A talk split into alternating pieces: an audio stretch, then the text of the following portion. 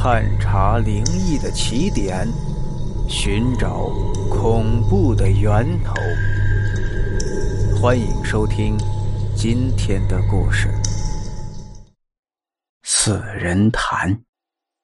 在黑山村村外有一个不大不小的水潭，这是一个死水潭，因为水常年不流动，渐渐的长满了各种水藻和浮萍，变成了黑绿色。村里面的大人们是从来不准孩子擅自来这个水塘边玩的。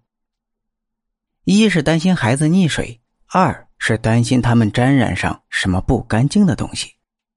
因为曾经有许多人莫名其妙的死在了水潭中，没有人知道他们是怎么死的。为了村里人的安全，黑山村的村长找人在水潭的外围建了一道篱笆墙。防止村民误入这里。村里有个孩子叫马小虎，是村里出了名的淘气孩子。他天生贪玩，不喜欢学习，常常翘课，在村子里面到处乱窜。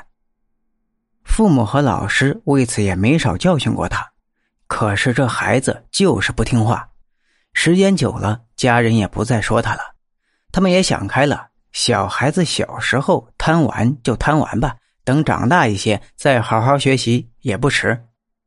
于是，马小虎就成了村子里最自由的孩子。那是一个有些闷热的午后，马小虎趁大家都在午睡，悄悄的就溜出了学校，向村外跑去。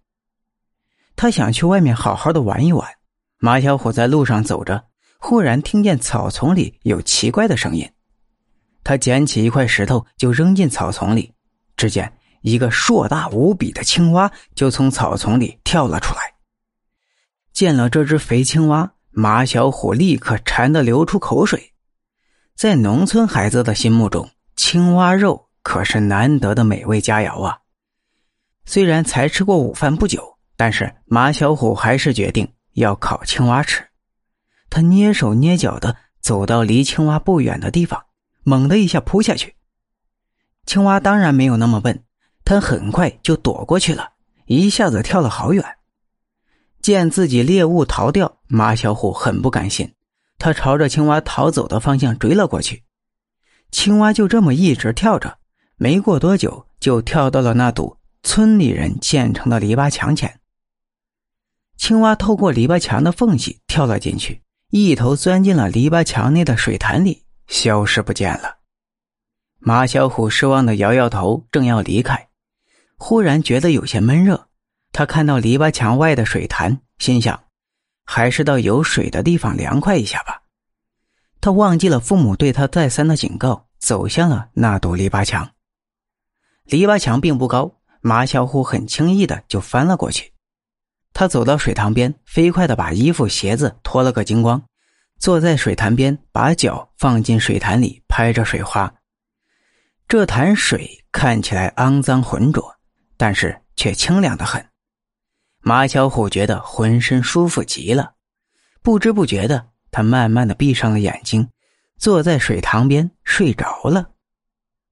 睡了没多久，马小虎隐约感觉脚底有个东西碰他的脚，他猛地睁开眼睛。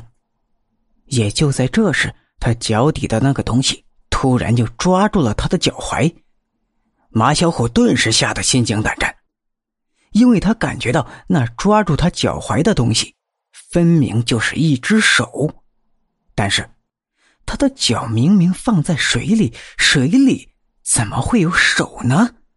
难道是